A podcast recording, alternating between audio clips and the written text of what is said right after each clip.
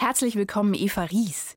Wie stur muss man eigentlich sein, um über 20 Jahre lang sehr eng mit dem Wutan-Clan zusammenzuarbeiten? Mm, sehr stur, aber Sturheit ist eines meiner Charakteristika. Also muss ich selber zugeben, ich bin sehr stur und ich bin sehr eigenwillig und ich bin auch jemand, der nicht so schnell aufgibt, sagen wir es mal so. Eine Stunde, zwei Menschen im Gespräch auf Bayern 2. Kaline Thüroff trifft Eva Ries, managte den Wu-Tang Clan. Schön, dass Sie da sind. Mir zugeschaltet aus Mannheim heute, Ihrer ersten Heimat. Ja, wer nur annähernd was mit Hip-Hop zu tun hat, der weiß, wer gemeint ist. Allen anderen müssen wir erklären, wer der Wu-Tang Clan ist. Also ich fange mal an. Legendäre neunköpfige Hip-Hop-Gruppe aus Staten Island in New York. Legendär, weil?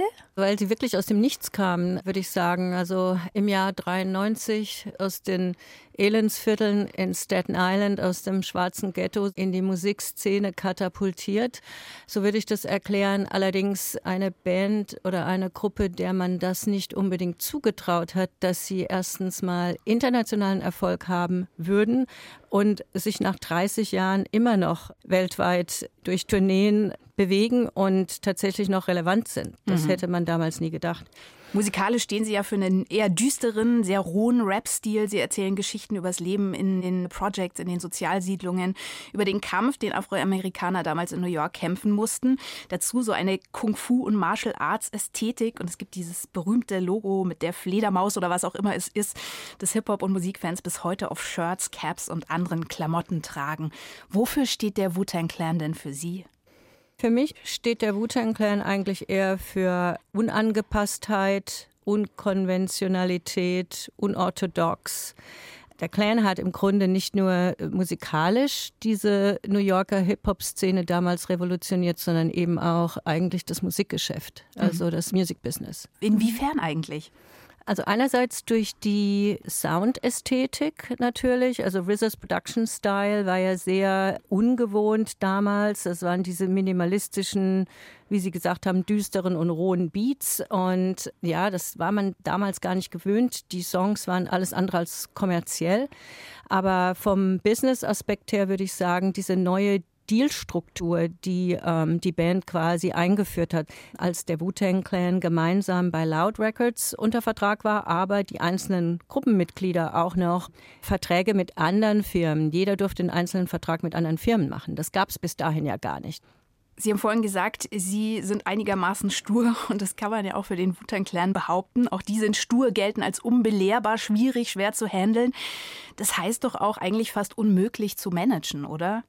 Ja, eigentlich von außen gesehen unmöglich. Allerdings, wenn man dann so nach einer Weile die Charaktere kennenlernt, also die einzelnen Persönlichkeiten der Mitglieder und so weiter, dann weiß man schon, wie man gewisse Dinge erreichen kann, indem man halt sich die einzelnen Menschen getrennt vornimmt und niemals versucht, die Gruppe als Gruppe zu irgendetwas zu bewegen, sondern das ist so die Strategie Divide and Conquer. Mhm. Das heißt, auch für Sie als Frau, die in der Musikindustrie gearbeitet hat, äh, kamen da neue Herausforderungen auf Sie zu. Sturheit haben wir schon gehört, war da eine wichtige Eigenschaft. Welche Eigenschaften haben Ihnen noch geholfen in der Zusammenarbeit mit dem Wutan Clan?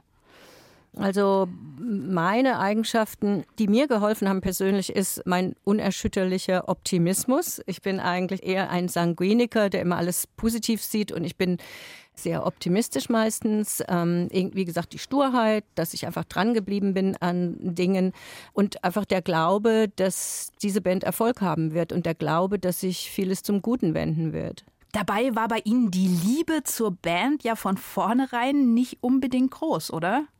Nein, überhaupt nicht.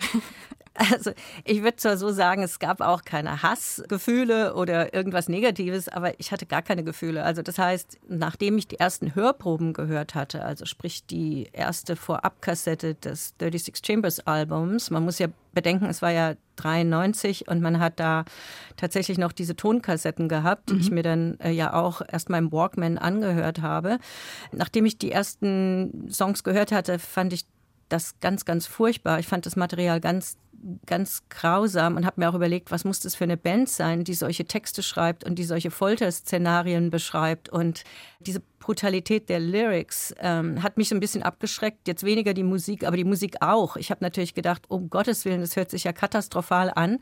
Wem soll ich das denn jemals verkaufen, weil mein Job war ja wirklich ein Marketingjob und ich musste mir tatsächlich bei allem, was ich mir angehört habe, überlegen, wer ist unsere Zielgruppe, wer wird es kaufen, wie viel werden wir verkaufen höchstwahrscheinlich, was man ja meistens nicht abschätzen kann und lauter solche Dinge. Und da habe ich mir wirklich überlegt, wer wird außerhalb von Amerika, wofür ich ja zuständig war, das Ding kaufen wollen? Und deswegen war ich wirklich sehr ernüchtert und eigentlich traurig, als ich diese ersten Töne gehört habe und habe mir wirklich überlegt, mein Gott, das wird schwer. Also dieser Weg wird extrem schwierig. Und Sie haben sich wahrscheinlich auch gar nicht so sehr darauf gefreut, Nein. diese Band zu treffen und viel Zeit mit ihr zu verbringen. Nein, ich, man muss ja auch überlegen, ich kam ja aus einer ganz anderen Welt eigentlich.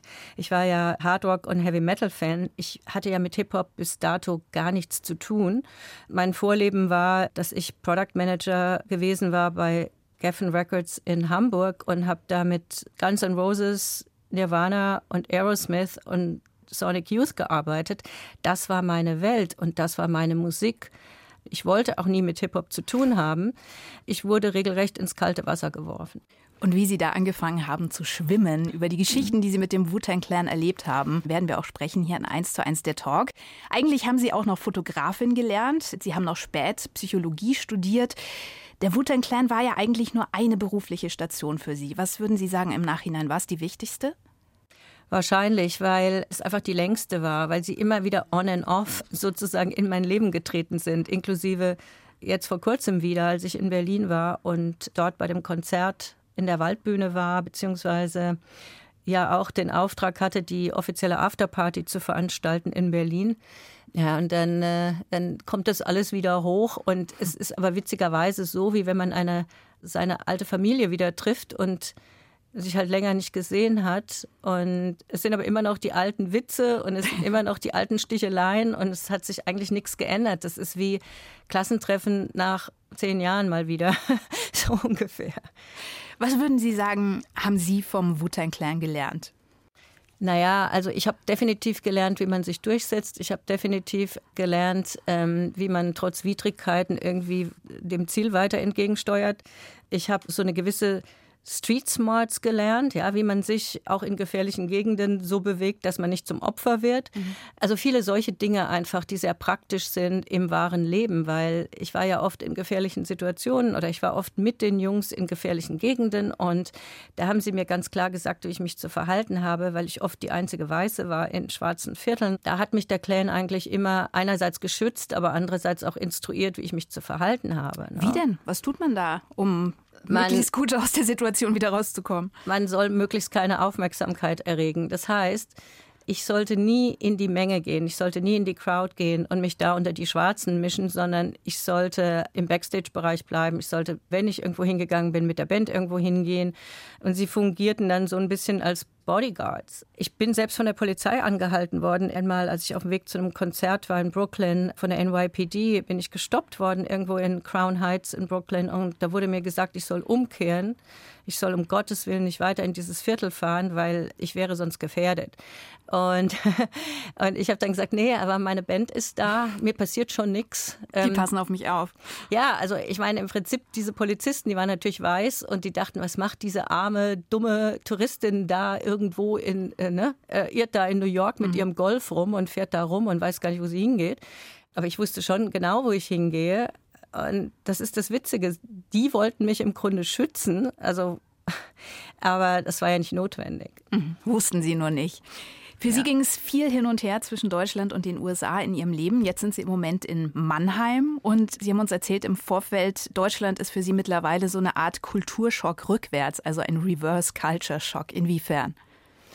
Ja, es ist für mich immer noch, also ich knabbere immer noch an diesem Reverse Culture Shock, weil es doch nach so vielen Jahren in den USA so anders ist und so konträr zu dem, was ich gewöhnt war, dass, ja, dass ich da immer noch in vielen Situationen mich wundere oder äh, Schwierigkeiten habe, mich da in Deutschland wieder einzuleben.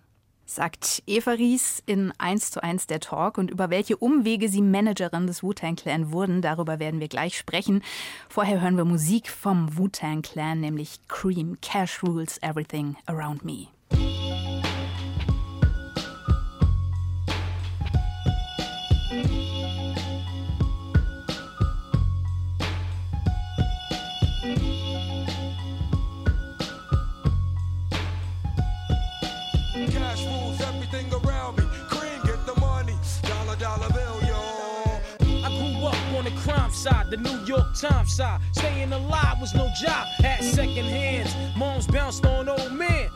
So then we moved to Shallon Land, a young youth. You're rocking the go to low goose. Only way I begin to G York was drug loot. And let's start it like this, son. Rolling with this one and that one, pulling out gats for fun. But it was just a dream for the team who was a fiend. Started smoking wools at 16 and running up in gates and doing hits for high stakes. Making my way on fire skates. No question, I was speed for cracks and weed. The combination made my eyes bleed. No question, I would flow off and try to get the dough off. Sticking up right boys on board. My life got no better. Same damn low sweater. Times is rough and tough like leather. Figured out I went the wrong route. So I got with a sick tight click and went all out. Catching keys from cross seas, rolling in MPVs every week. We made 40 G. Yo, brothers, respect mine. I ain't gonna tech now. Bow, move from the gate now. Cash rules everything around me. Cream, get the money. Dollar, dollar bill, yo. Cash rules everything around me. Cream, get the money. Dollar, dollar bill, yo. It's been 22 long, hard years. I'm still struggling. Survival got me bugging, but I'm alive on arrival. I peep at the shape of the streets to stay awake to the ways of the world. Deep. A man with a dream with plans to make cream was fail. I went to jail at the age of 15, a young buck selling drugs and such who never had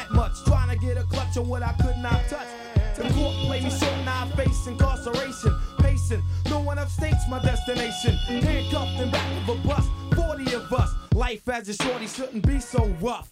But as the world turned, I learned life was hell. Living in the world no different from a cell. Every day I skate from Jake's giving chase, selling bass, smoking bones in the staircase.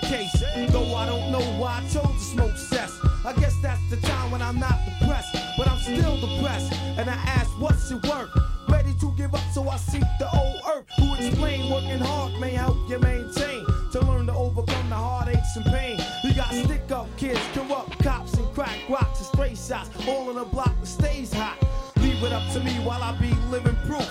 To kick the truth to the young black youth. When shorties running wild, smoking cess, drinking beer. And ain't trying to hear what I'm kicking in his ear. Neglected for now, but yo, it got to be accepted. That what? The life is hectic. Cash rules everything around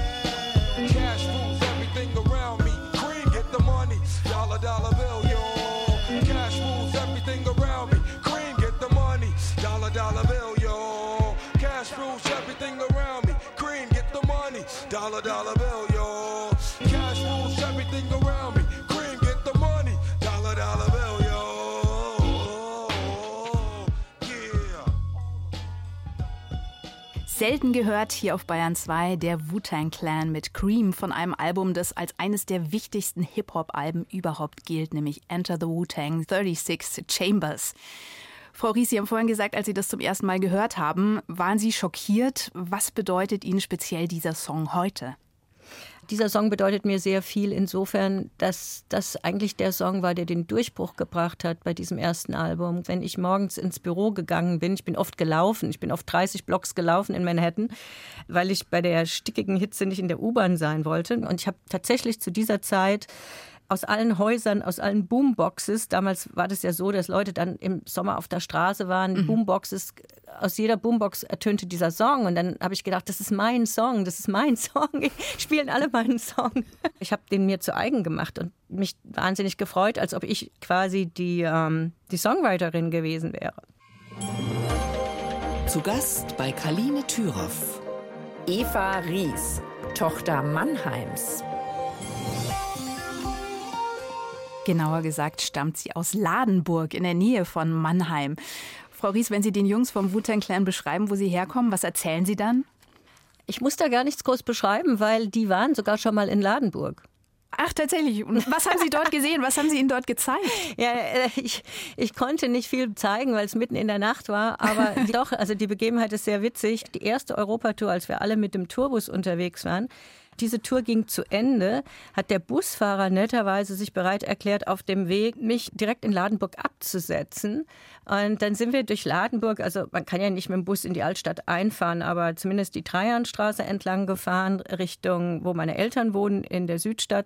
Und da haben die Jungs tatsächlich alle an den Fenstern gehangen und ganz neugierig, weil ich gesagt habe, das ist jetzt hier mein Ort, geschaut, was da so zu sehen ist und haben da wohl so den Anfang der Altstadt gesehen und die Fachwerkhäuser Häuser. Und ich weiß noch, wie Jugott geschrien hat, das werde ich mein Leben lang nicht vergessen. Er hat gesagt, Look, this is where Eva is from. Look at these gingerbread houses.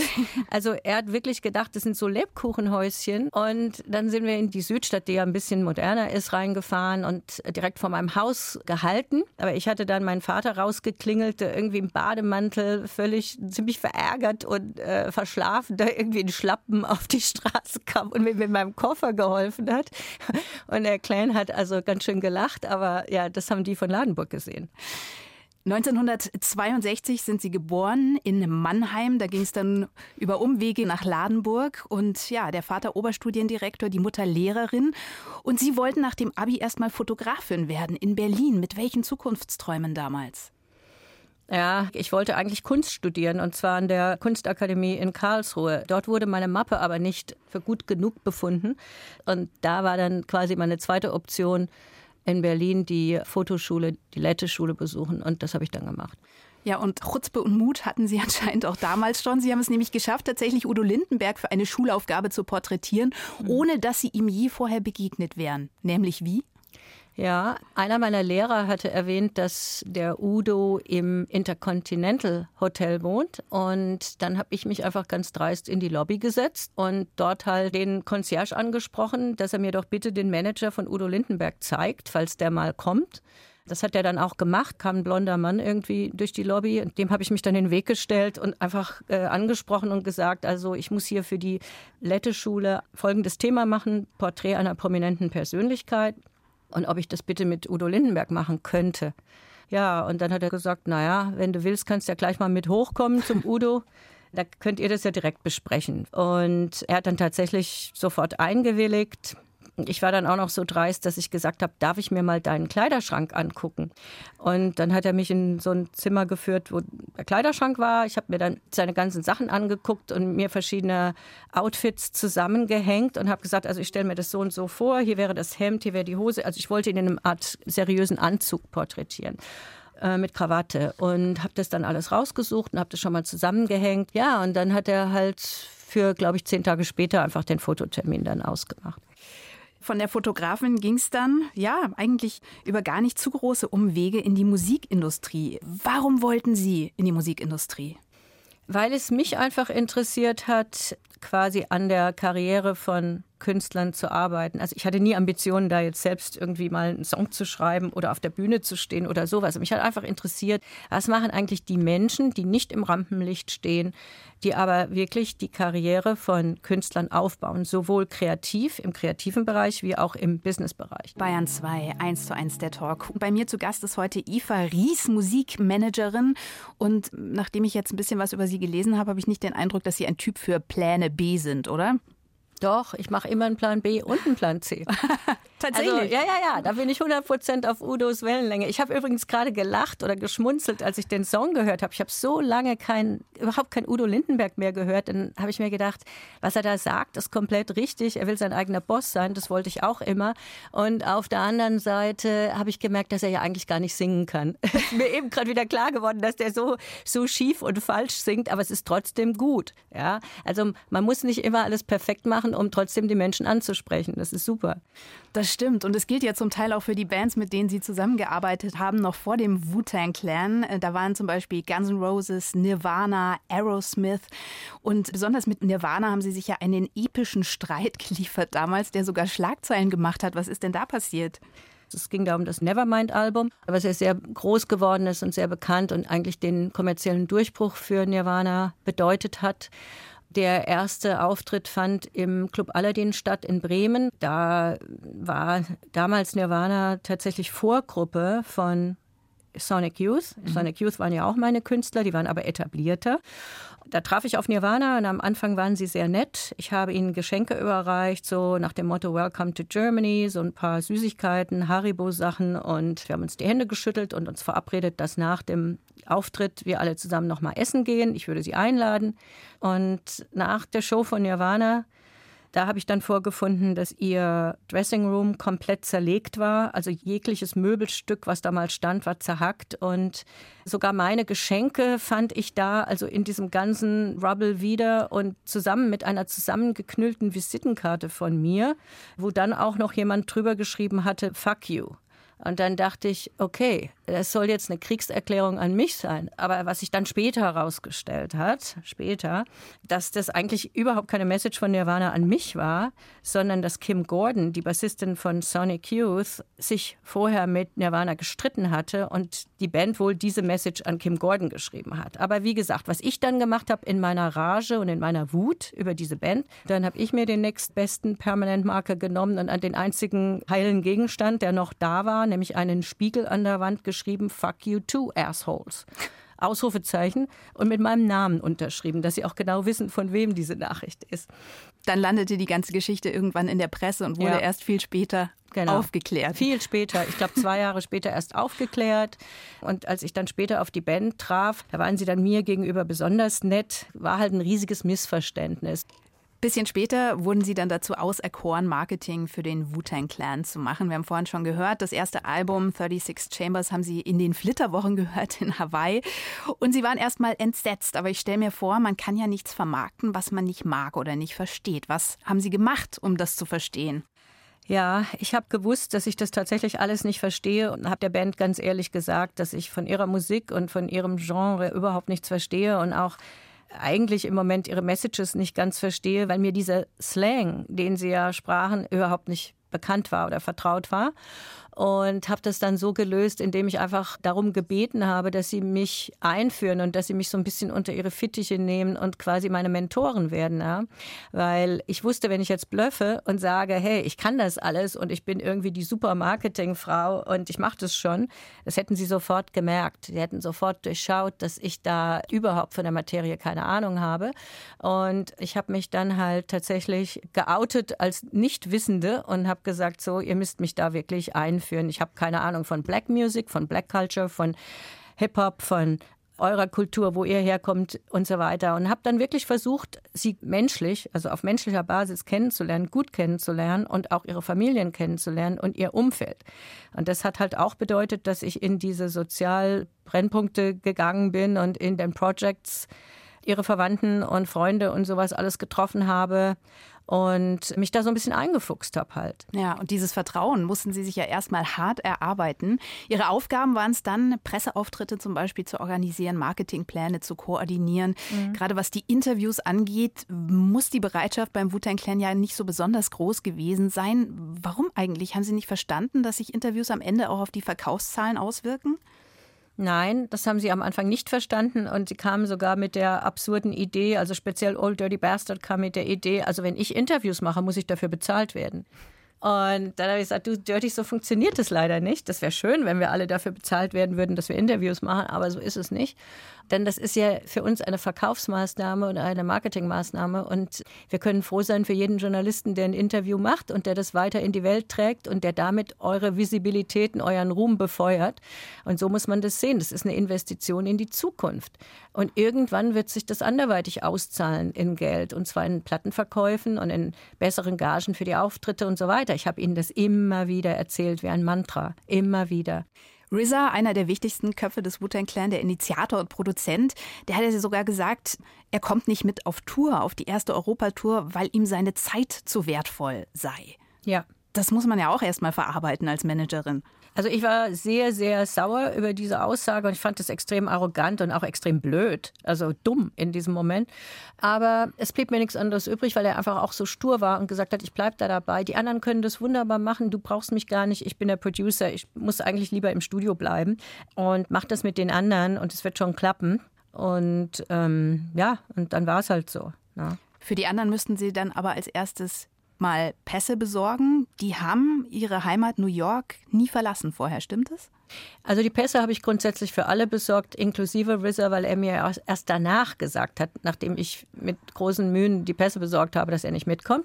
Ja, die anderen, die hatten nie oder niemand hatte jemals Staten Island oder New York verlassen und waren natürlich in ihrem Umfeld, also sprich in ihrem Ghetto, die Helden oder jedenfalls waren sie dort bekannt. Aber in dem Moment, wo sie schon nach Manhattan kamen, war das so ein bisschen, ja, unbekanntes Terrain. Und äh, deswegen war ja meine Aufgabe eben tatsächlich erst einmal diese Ausreisepapiere tatsächlich zu besorgen. Dazu kam noch erschwerend, dass ja die meisten auch noch eine Bewährungsstrafe hatten. Also die waren ja immer noch on parole und on parole darf man normalerweise die USA nicht verlassen.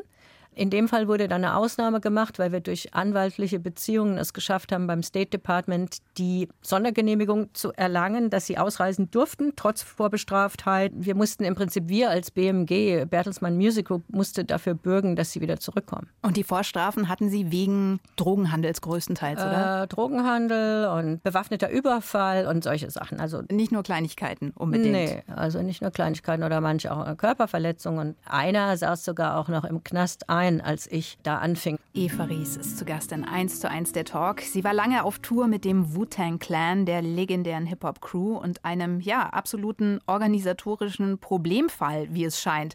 Frau Ries, es muss sehr viel Kraft gekostet haben, alle neuen Crewmitglieder zur selben Zeit an denselben Ort zu bekommen und auch sie alle vom Telefon wegzubekommen. Darüber schreiben Sie viel in Ihrem Buch Wu-Tang Forever. Warum war das Telefonieren so wichtig damals?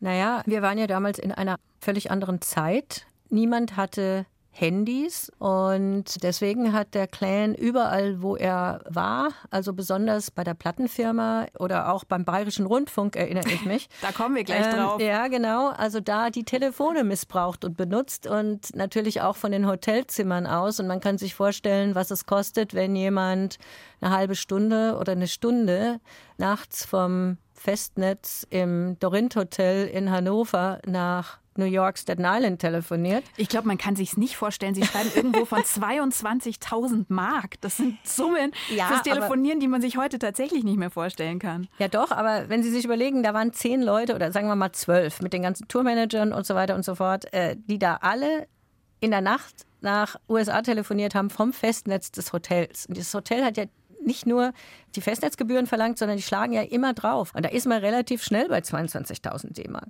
Daraufhin haben Sie der Band zu Recht eine Standpauke gehalten, dass sie diese Rechnung selbst bezahlen müssen, woraufhin der Wu-Tang Clan dann einen Fluchtversuch aus dem Hotel geplant und auch unternommen hat. Die standen dann tatsächlich mitten in der Nacht vor ihrem Hotelzimmer und wollten flüchten, um die Zeche zu prellen. Ja, das war dann wieder in London mit 25.000 Pfund.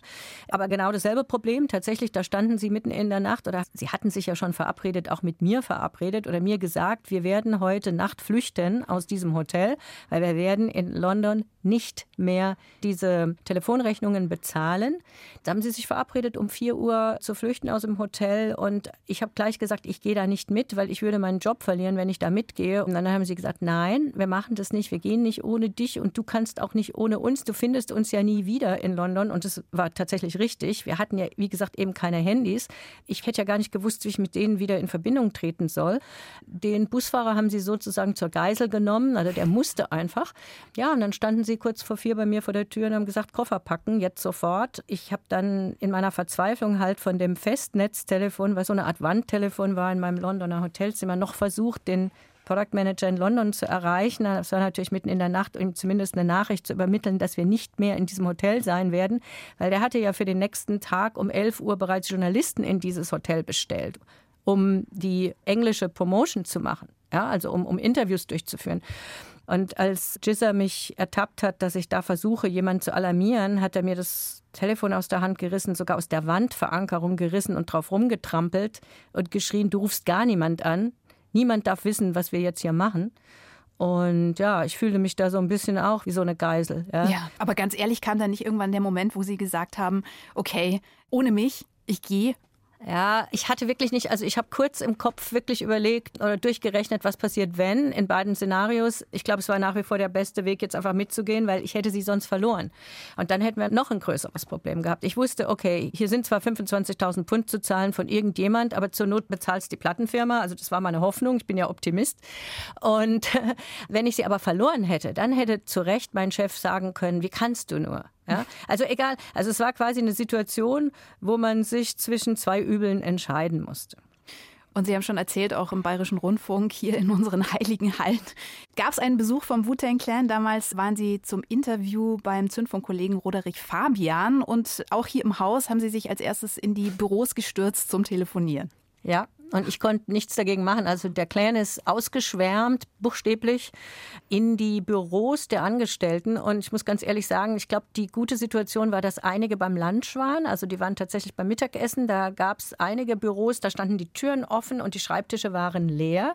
Und da sind die Jungs sofort bei irgendwelchen Sekretärinnen an die Telefone ran und haben wie wild irgendwie gewählt und mich dann auch immer angebrüllt von wegen, ich komme hier nicht raus, wir sind die Amtsleitung. Und dann habe ich gesagt, ja, meistens wählt man eine Null vor oder eine Neun. Ich weiß es nicht, wie es beim Bayerischen Rundfunk ist, aber gut. Und das haben sie dann irgendwann rausgekriegt, wie das geht und haben halt eifrig telefoniert und sogar die Putzfrauen wurden irgendwie angeschrien, gib mir phone, gib mir fucking phone. Und das waren türkische Putzfrauen. Die ja, wussten die nicht, so wie ihnen geschah. Ja, wussten nicht, wie ihnen geschah und haben mich völlig entsetzt angeguckt. Und ich habe mich ständig entschuldigt und immer so, ah, die Jungs, die Jungs, die meinen das nicht so, komm, weiter, weiter. Und habe sie weiter irgendwo in andere Räume versucht zu locken und schließlich zum Roderich Fabian. Und aber am Schluss ist, glaube ich, bei dem armen Roderich nur Gisser und noch eine weitere Person angekommen, weil alle anderen an den Telefonen saßen. Und das war ein denkwürdiger Tag im Bayerischen Rundfunk. Rundfunk. Es klingt auf jeden Fall alles, als wäre Ihre Rolle da weit über die der Managerin hinausgegangen. Also Sie waren ja wirklich eine Art Welterklärerin, Mutter, Schiedsrichter, Coach, was noch? Hauptsächlich Schiedsrichter und immer wieder der Porzellanzusammenkehrer, der irgendwie das Porzellan, was gerade zerschlagen wurde, wieder zusammengekehrt und gekittet hat. Ich war wirklich dabei, mich bei der anderen Seite zu entschuldigen. Die andere Seite waren dann die Europäer, die ja gar nicht wussten, wie ihnen geschieht. Und wiederum dem Clan zu erklären, wie sie sich eigentlich hier zu verhalten haben.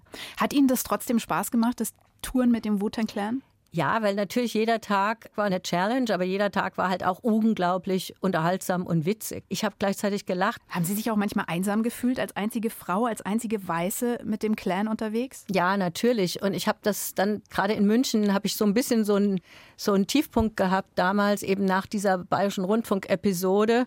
Aber andererseits habe ich mich auch relativ schnell dann wieder von anderen ablenken lassen, die mich auf positive Gedanken gebracht haben. 1 zu 1, der Talk auf Bayern 2.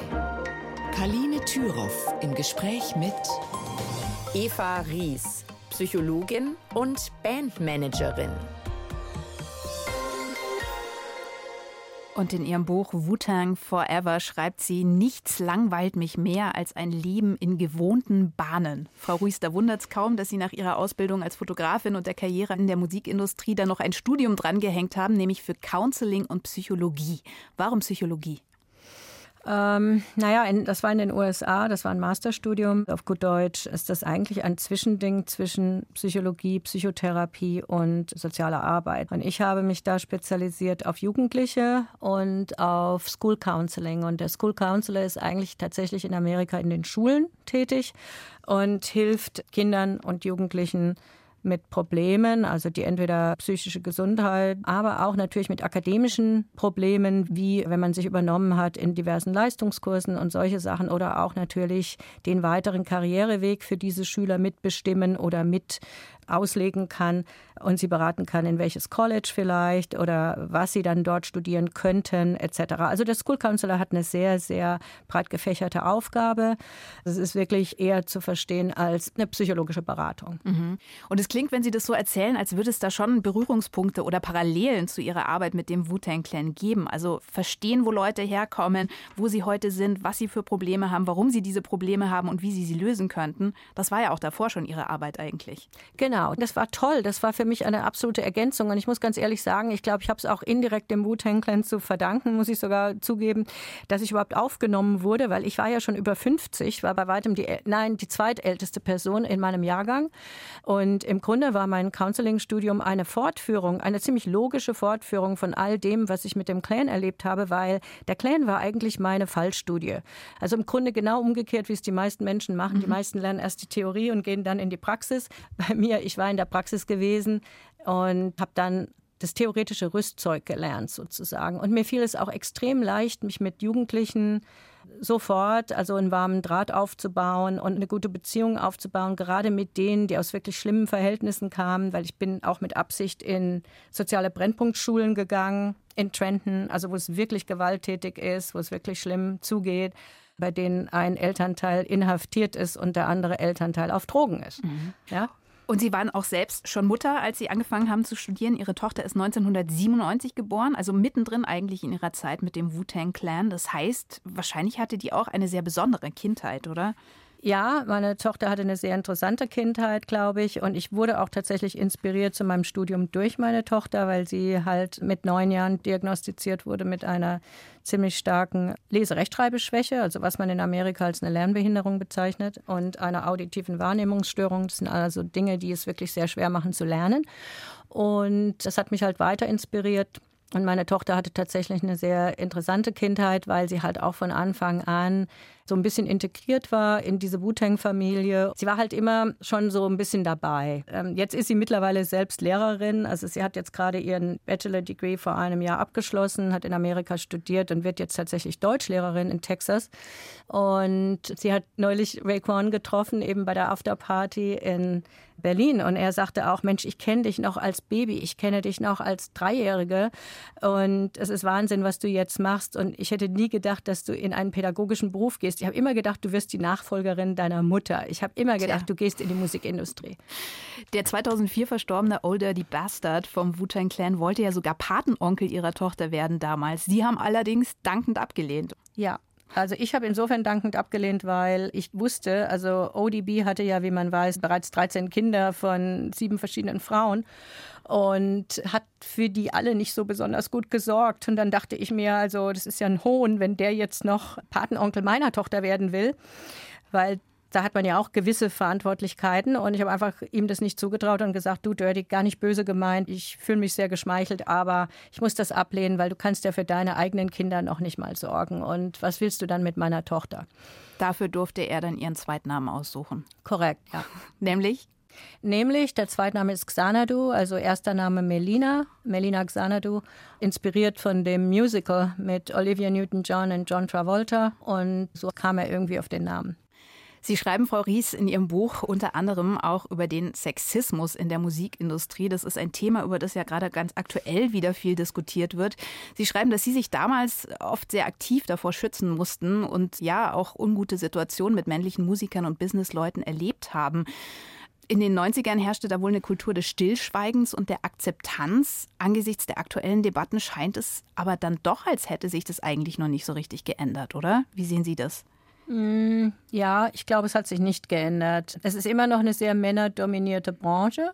Also egal, was da jetzt Leute behaupten, die das jetzt schönreden wollen. Also ich glaube nach wie vor, die richtigen Entscheidungsträger und die wichtigen Menschen in der Musikindustrie sind nach wie vor männlich. Und es gibt halt ein Machtgefüge, das ist genau wie in der Filmindustrie, das kennen wir vom Weinstein-Dilemma und von all diesen MeToo-Fällen. Ja. Auf der anderen Seite habe ich auch so ein bisschen, wie, wie soll ich sagen, eine, eine ganz eigene Meinung dazu. Also ich sage jetzt speziell, wenn ich mir jetzt diese neuen Rammstein-Vorwürfe angucke, glaube ich ganz einfach, also wer freiwillig auf so eine sogenannte Afterparty geht und auch noch gecastet wird, um dorthin zu gehen, ja, von einer sogenannten Castingdirektorin, die diese Mädchen eingeladen hat. Und da wurde ganz klar gesagt, Dresscode ist Minikleid, hochhackige Schuhe, bla bla, besonders sexy. Ich meine, was erwarten diese Frauen? Erwarten die, dass Lindemann sich mit ihnen übers Wetter unterhält? Oder ich, ich, ich weiß nicht, was da erwartet wird. Also ich glaube halt, als Frau muss man halt immer leider auf der Hut sein. Und wenn man als Frau das Gefühl hat, irgendwas stimmt da nicht oder es ist zu gut, um wahr zu sein, dann ist es auch so. Dann mhm. geht man da eigentlich nicht hin. Ja? Trotzdem muss man aufpassen, auch den Opfern nicht die Schuld zu geben, weil man nicht weiß, Nein. was mit denen, also es sind ja auch Strukturen Nein, am Werk. Das sage ich überhaupt nicht. Und wenn er tatsächlich K.O.-Tropfen angewendet hat oder irgendwas in dieser Art, das ist eine völlig andere Sache. Aber im Moment weiß man das ja nicht genau. Sie haben selber schon gesagt, für Sie geht es bald wieder nach New York, zumindest für drei Tage. Vermissen Sie eigentlich manchmal Ihr Büro im 42. Stock am Times Square in New York? Ja, auf jeden Fall. Ich hatte natürlich einen fantastischen Blick über die Stadt. Die meisten haben mich um diesen Ausblick beneidet. Das war wirklich ganz toll. Aber auch da war ich ein bisschen isoliert, weil ich wirklich die einzig normal arbeitende Musikmanagerin da oben war und alle anderen waren ja irgendwie ähm, 300 Gehaltsklassen über mir und die sah man nur irgendwie in Anzügen durch die Gänge huschen und sonst nichts. Ne? Also es war schon eine komische Atmosphäre, muss ich sagen. Jetzt haben Sie vorhin schon erzählt, Sie haben USA-Sehnsucht. Werden Sie irgendwann eigentlich wieder zurückziehen? Werden Sie es nochmal machen? Vielleicht. Also ich überlege mir es tatsächlich, weil ich im Moment ja auch Kunden habe in den USA, für die ich sowieso arbeite. Also dann wäre ich einfach näher dran. Aber das ist jetzt im Moment, das sind noch ungelegte Eier. Ich bin da so ein bisschen am Austarieren. Sagt Eva Ries hier in 1 zu 1 der Talk. Ich sage vielen Dank für Ihre Zeit und viele Grüße nach Mannheim. Danke. Tschüss. Morgen in 1 zu 1 der Talk ist der Schriftsteller Martin Mosebach zu Gast bei Anja Scheifinger. Und zum Schluss von mir noch ein Tipp zum Weiterhören. In der ARD-Audiothek finden Sie nicht nur 1 zu 1 der Talk als Podcast, sondern zum Beispiel auch den Orchester-Podcast von Anne Schönholz. Sie ist Geigerin im Symphonieorchester des Bayerischen Rundfunks, gibt Einblicke ins Orchesterleben und zeigt, dass es da backstage oft auch ganz schön menschelt unter den Musikern.